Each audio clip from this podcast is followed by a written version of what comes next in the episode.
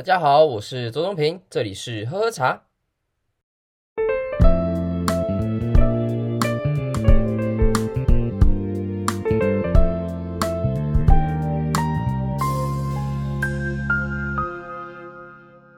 最近感恩节网购的东西基本上都到了差不多了，那。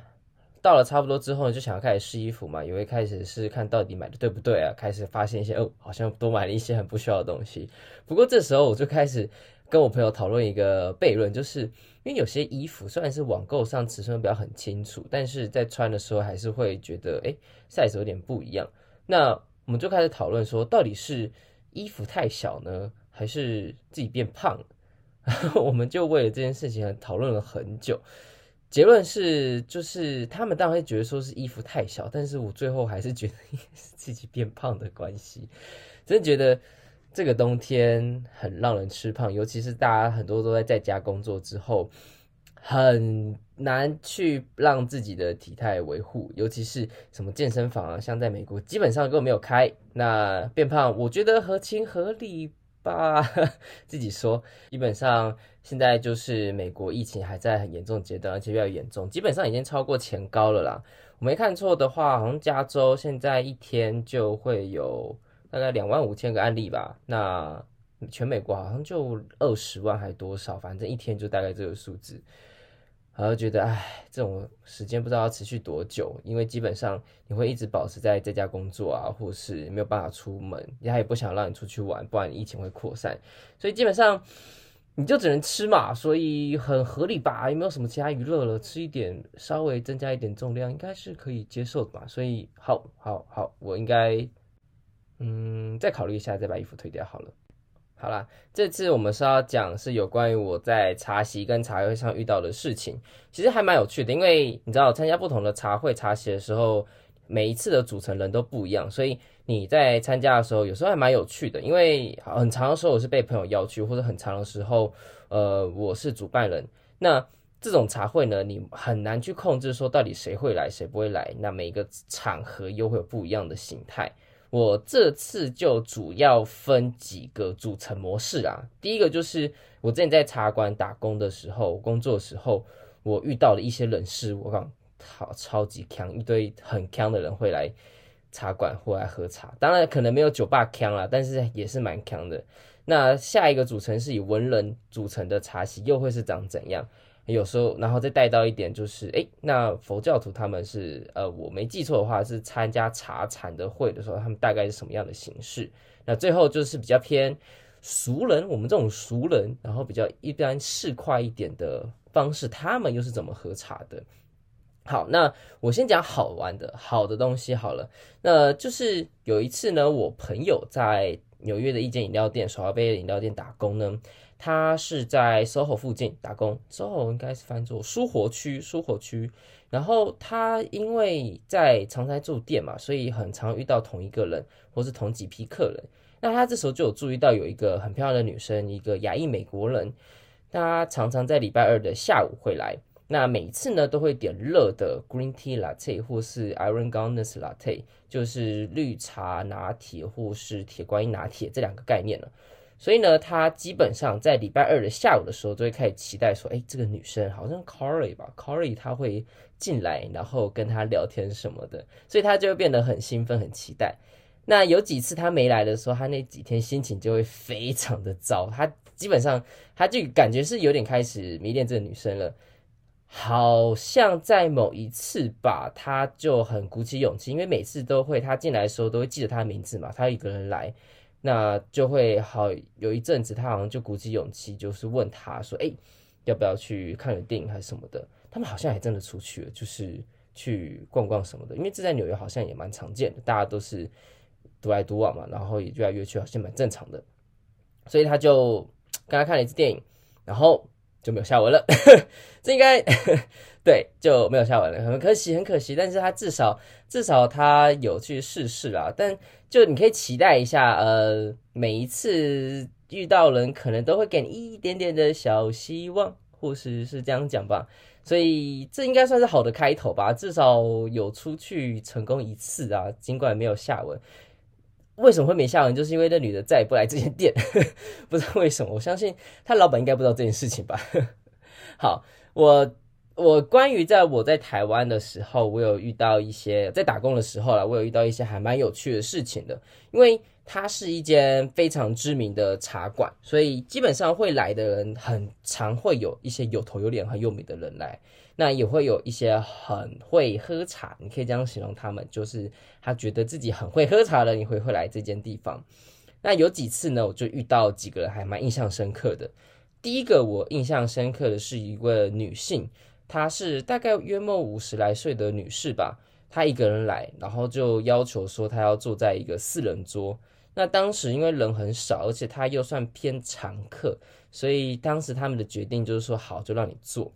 但莫名其妙的点是，这个女士呢，她从一坐下来之后就没有停下来过，她就一直动来动去，越动来去，然后左看右看，然后不知道她在干嘛，但是又一直要求说服务生要那个要这个，然后水不够热啊，或者是桌子怎样啊，我想要什么东西，你可以要求客制化服务啊。除此之外，他动来动去的时候还一直换位置，就从 A 点换到 B 点，换到 C 点，换桌点，基本上 A、B、C 桌他都换过，但是他就是没有停下来。然后我在旁边又觉得，哇，这个女的到底在干嘛啊？而且毛超级多，就是一直来欲求欲求欲求欲求。那我，我问我那个朋友，他说，哎、那个人是不是毛很多？我说啊，对啊，就是常常会遇到这种某很多的顾客，就是很烦。那这是一种很常遇见的案例，还有是那种。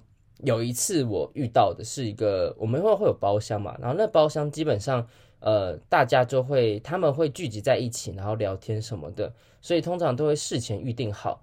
那那个人呢，我不知道是怎么样，因为他们那天点的单其实量蛮大的，然后单价也蛮高的，所以他们在那个时候，我们也不敢去吵他们，因为毕竟他们就是包厢嘛，就不需要我们去打扰到他们。那那个人。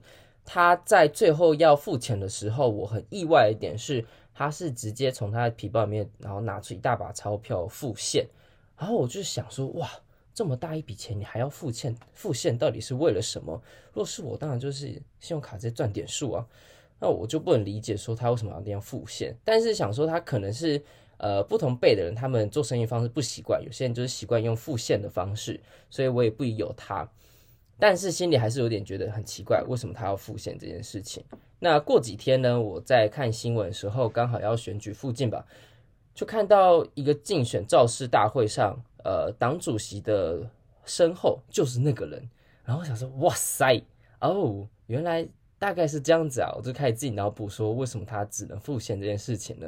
当然我也没有办法肯定，但就是 OK，有可能吧，I don't know。那当然还有看到。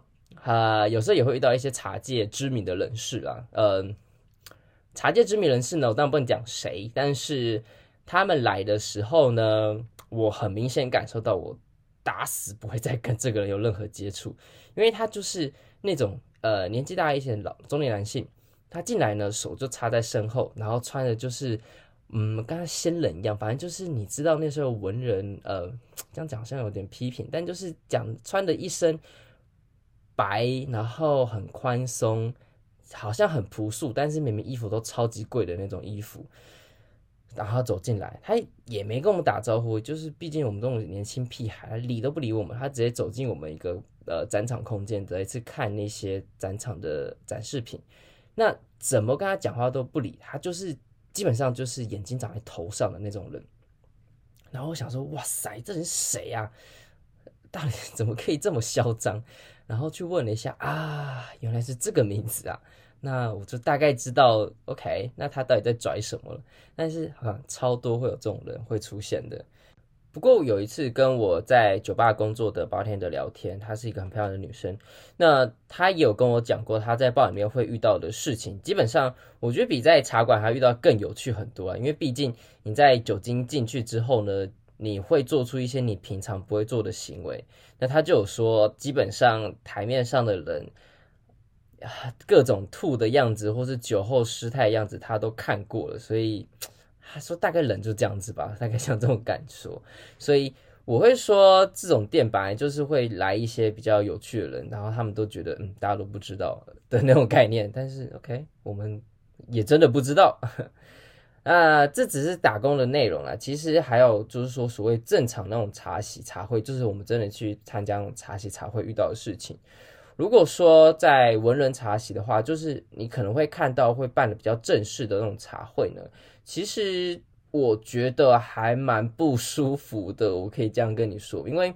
他们会很要求说你要非常的 serious，你要非常正式、非常严肃。但他们不会讲，他们会说你轻松，但是他整个气氛营造的就是所谓的高雅，然后所谓的轻浮。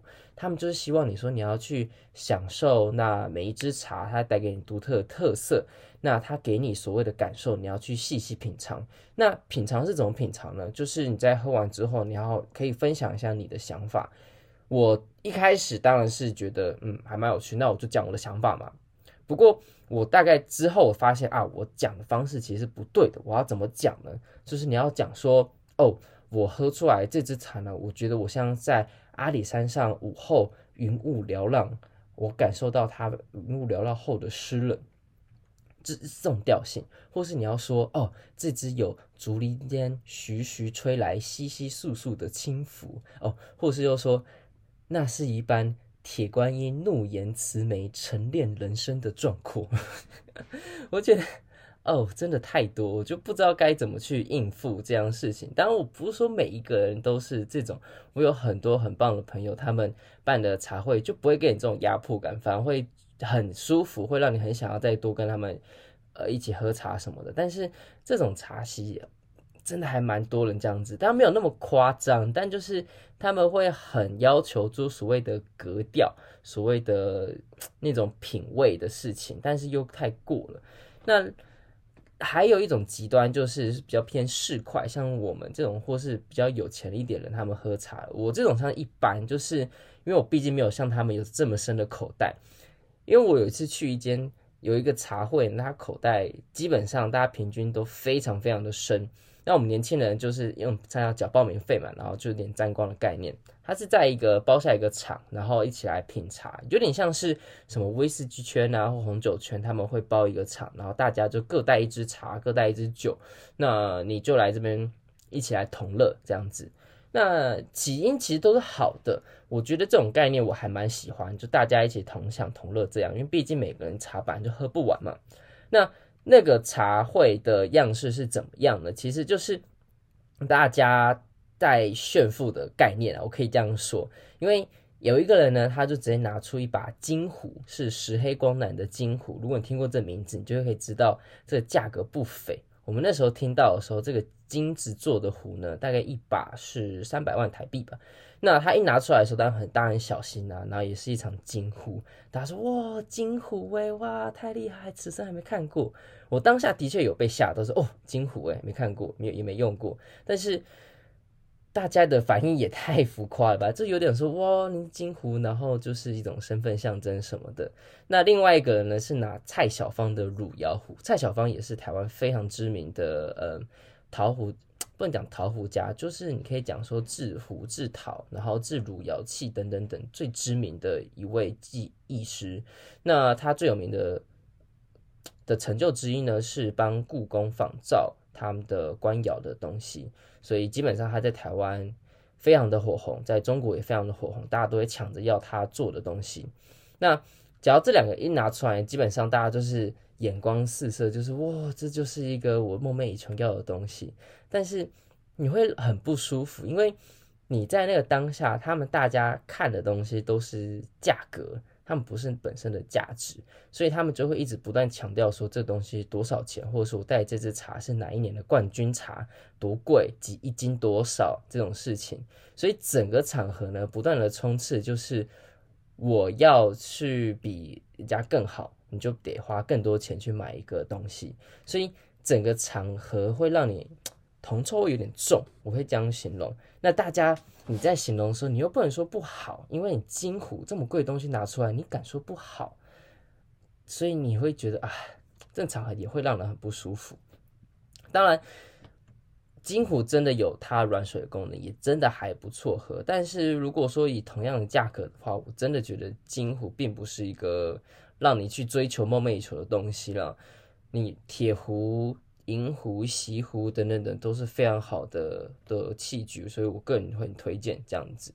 那据我所知呢，铁壶、银壶、金壶大概是以这种分法来分呐、啊，就是铁壶泡出来是偏甜，银壶细致。金壶柔软，大概像这样子的分别，所以你也可以自己去试试看啊。就毕竟不用自己去买嘛。我觉得最可以入手大概是铁壶啦。我自己有一把铁壶，每次煮水之后就会发现哦，像它跟一般你用不锈钢泡出来的壶，它的水位就是不一样。所以我个人觉得铁壶还不错，你也可以试试看，而且价格也不会到太贵，除非你要一定要买那种哪个年代的。